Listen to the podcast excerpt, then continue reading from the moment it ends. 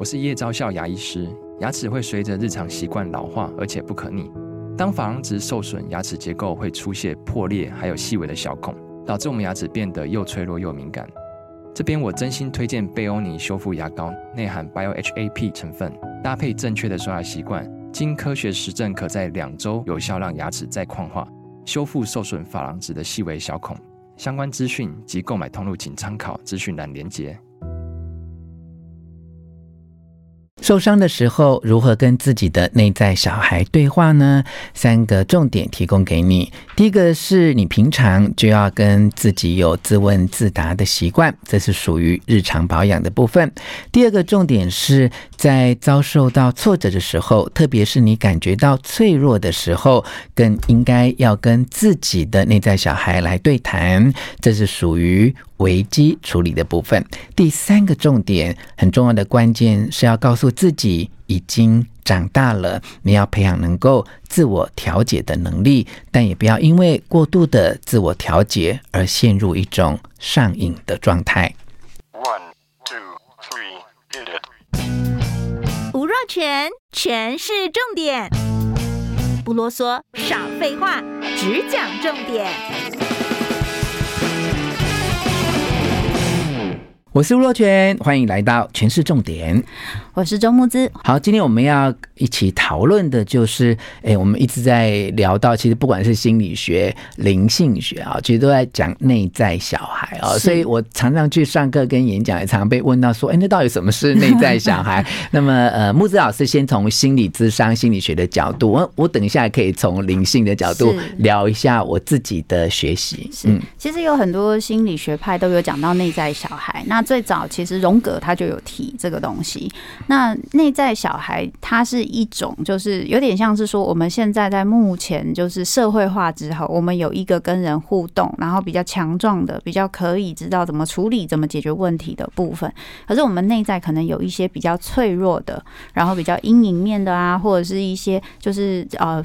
就是承载比较多那个负面情绪啊等等，然后比较多害怕真实的那个部分是比较多我们内在小孩他就是负责的部分，所以就会变成是有很多人就会发现说，诶，他平常看起来也许他呃很精明、很聪明、很怎么样，可是有的时候他又会有很小孩的部分，就是比如说啊，我会忘东忘忘西的，比如说我以前有遇到一个老师，他是一个非常精明的人，他在研究啊等等非常非常厉害，可是他在上了我们的课。已经半个学期了。他还会忘记我们的教室在哪里，然后还会打电话给我们，然后老师来就说：“哎呀，我又忘记了。”然后看起来就超可爱的，然后我们就说：“呃，可恶，就像个小动物一样。”那个部分就比较像是他内在小孩的部分。那这两个部分，可是内在小孩他的确还会有另外一个部分是，如果比较多受伤的部分，我们不能让别人知道，也就是说你脆弱的部分，那那那个部分其实的确是比较多内在小孩在承载的。嗯嗯嗯，这是心理学的角度看到的哦。那大家可以知道说。呃，我们面对自己成熟之后表现社会化的那个部分啊，其实可能是我们一些外显的行为。但如果呃要深究到我们跟心理相关的一些连接，特别在那个需要勇气承担或面对挫折，你需要自己更坚韧啊，或者你刚才讲到，也许你糊里糊涂。犯了一个大人不该犯的错误的时候，好像都会连接到说啊，那个就是我的内在小孩哦。嗯、那因为我其实从我真从十几岁我就看了非常多灵性的书，那、嗯、我长大之后就一直去进修这方面。然后其实我觉得很多呃灵性的大师们，他们可能也有很多呃心理学的研究啊、哦，嗯、但是我觉得他好像会在。也因为宗教或怎么样的一个联想，他就会稍微再更多一点哦。因为有时候呃，你你要觉得说，那那个小孩到到底是几岁的时候的自己嘛？嗯、那灵性这边其实跟心理学是很像，不过有一些他就会更。更更多一点啊，就是可能呃，也许从那个母亲哈怀胎的时候，他们就认为说这个其实就有一些记忆的印象在里面。那有一些啊，如果是宗教上面的主张，就会更多一点哦。有时候还会到你的前世哦，就是说你有一些嗯前世没有处理跟解决的问题，它也是形成一个内在小孩的性格了哦。所以我觉得这两个理论也都没有违背哈，主要就是说。我们一定，我觉得一个人哦，会来找心理治疗师，或去找人算命、找灵性的导师去做一些谈话，都是他发现一些问题嘛，然后他希望去处理跟解决啊。那么从呃木子老师丰富的咨商的经验里面，就如果有一个人他的确发现自己呃受伤了，自己某一些呃。创伤跟他的内在小孩有关联哦，那我们常常鼓励说要跟自己的内在小孩对话，那应该怎么对话呢？哎，我其实反而很好奇哦，就是若泉大哥，你有没有遇过你要跟你内在小孩对话的时候？我好像无时不刻，我是一个怪人呢。有一天我朋友拿我的手机啊，然后他啊，他要传那个叫什么，就是立刻可以传照片，那个叫什么？AirDrop 对 AirDrop 对，然后他就连嘛，连完他就发现他连接到一个人叫外星人，好多人是你吗？我说是我，我告诉你，慕姿老师，我一我从小是超敏感，所以我每一件事情都会问自己，都会问自己。我很小哦，我五六岁就问自己说，我是谁？我我现在在这里干嘛？然后，呃，后来再长大一点，我就尤其是学了这些灵性的学习，我就会一问说。这件事情到底是连接到我内在的一个什么样的经验？嗯、然后我都会问自己说：我到底在怕什么？嗯、那个那个深层的恐惧到底是什么？嗯嗯嗯。所以其实听起来，若泉大哥跟自我的连接其实是很深的。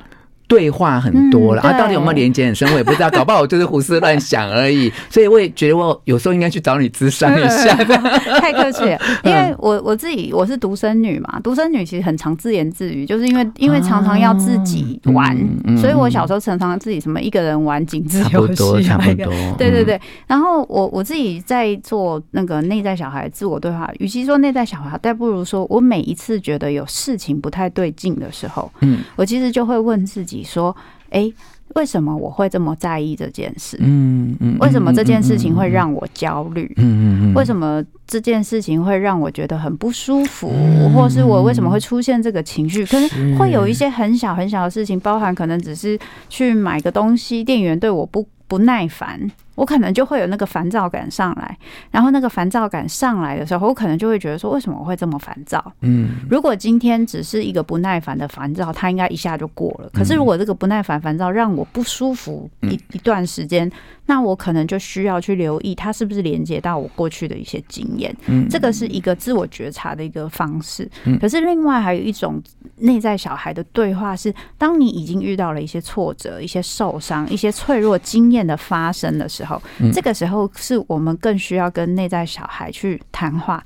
不过，我们常常大人的部分会出来接管，因为他觉得有问题嘛，所以你的生存策略跟你的适应问题的方式就会跑出来，就是说，好，那我们现在赶快去解决问题。所以，你情绪的那个部分，他可能没有被留意。比如说，你遇到一个很惊慌的事情，然后你赶快把事情处理完。那后来你就发现，你今天的状态不是很好，你就很想要暴吃暴喝，然后或是怎么样？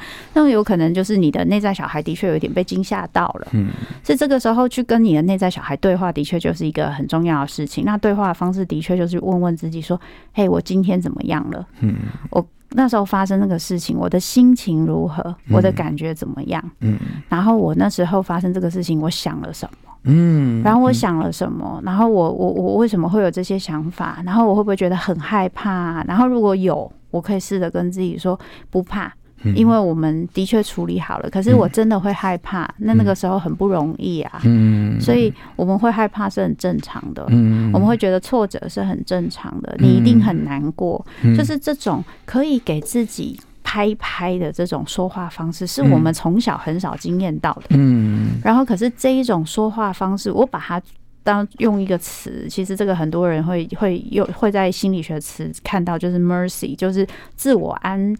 呃，应该说自我安抚嘛，就是它是一个，就是让你可以好好对待你自己，然后可以对你自己说比较好的话，然后让你比较舒服，而且会让你觉得好像被拥抱，跟被在意、被重视，一个非常重要的关键。嗯嗯，自己秀秀自己，对对对对对。那现代人哈，就是少了这部分的练习，所以你会发觉现代人都喜欢向外面逃拍，是是是，然后你会发现说。最近这至少七八年来，就是在出版市场上面，就是讨拍的书名就特别讨好。嗯嗯、你会发现这个市场哦，那个书名最好就是说，呃，做错事情也没关系啊，呃，不用太杰出也没关系等等。那你可以发觉，我们如果能够练习自我跟自己内在小孩的对话，就不用向外去求助去讨拍，因为后来你会发现。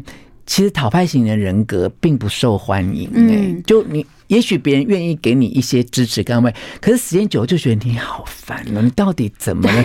一点点小事情你就需要来这样？我觉得最最麻烦的是，应该是说讨拍这件事情，它其实牵涉到两个层面，一个是我想要被秀秀，另外一个是我想要求关注。嗯，可是这两个层面有时候它的需求跟目的性其实是不同的，但有时候我们不一定能够分辨。嗯，然后再加上如果本身你就是比如说我们以情绪调节的方式来说，这讲起来。有点有点好像有点悬，但其实就是你怎么去安抚你的情绪。嗯，如果你小时候有经验过。别人来安抚你情绪有成功，嗯，但是他给你的不太够，他有时候会给你，有时候不会给你，你就有可能长大会习惯想要跟别人要，嗯，可是你会常常觉得不够，所以你要跟很多人要，因为别人永远没有办法用你想要的方式去给你一个情绪的安抚，可是你又觉得只有这个方式可以成功，嗯，可是如果你小时候的经验就是，比如说我在猜若泉大哥可能就是这种，就外星人啊，我大部分的经验就是没有人可以安抚我的情绪，因为我就是外星人。人 大概一般人很难，所以我自己就是很习惯用自己的方式去安慰、安抚我自己，然后也多半会成功。我的自我调节能力就会比较强。然后有一些他自我调，有些人听了就说，那听起来自我调节能力强，好像比较好。哎，也不一定，嗯，因为有些人的自我调节能力可能会是转。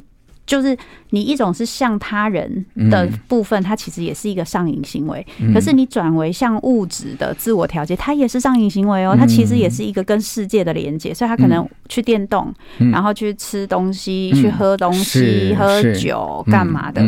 这个东西某方面它也是一个上瘾行为。所以其实这个调节部分的确跟我们，如果我们今天有机会跟自己的内在小孩更为连接，嗯它不是用一个，因为其实跟内在小孩连接，代表我必须面对。自己的脆弱，自己的害怕，自己的情绪，嗯。这个东西会让我们很不安，嗯，所以我们就会焦虑，嗯，那我不想要处理不安的根源，我很焦虑，我就去找会让我暂时不焦虑的东西，这就是很容易会做的事。是是，我要承认我的上瘾行为就是不断的工作，这样工作让我上瘾。吗？好家在没有去喝酒什么的，不然我现在已经是个酒鬼，好吧？因为因为这工作狂也是个对对啊，所以这个不见得有什么好或不好，健康或不健康，其实最重要就是去理解我们的上瘾行为，然后当然就希望有一天我们能够稍微脱钩啦，就是不要上瘾，有其他选择，对对，就是不要沉迷在那里面啊。我也是啊，我也有我的上瘾行为是这种啊，看那个奇奇怪怪、恐怖的推理、凶杀的，然后然后看到我先生都，我都忍不住问我先生说：“你会不会觉得我有病？”然后，然后有有一阵子我真的看太凶了。然后因为我我我这阵子想 Podcast 也想做这个题目，所以我就看得更凶。然后我就跟我先生说：“你会不会觉得我有病？”我先生就说：“我觉得你的差别只是从平常放松看到现在会写笔记看，只是你写笔记的时候，我的确有一点点担心，就是上瘾的更深入了，就对了哈。哎，我们最后三十秒，简单快速的解答一下，因为刚才很多听众在听木子老师聊天的时候。说，哎，我们这个淘拍哈，是有一种是要秀得到秀秀嘛，啊，另外一种是希望别人关注我。你觉得这两个？动机有点点不太一样，它有点像，可是又有点不一样。所谓想得到关注，就是其实我担心的是别人不注意我，我的我就会没有安全感。所以我现在并不见得这个经验本身让我真的有这么受伤。可是如果今天没有人来关注我这个经验的话，我就会觉得很受伤。那个 那个受伤的感觉不是那个事件，对对居然没有人来搞啊！对对对，然后我会感觉我本身的这个人的存在感就是遇到了威胁。所以有些人。就会说，你这个事情也没什么啊，为什么你的反应这么大？就有可能他其实是卡到了他的这个威胁感，就是他存在感不够，没有被留意到。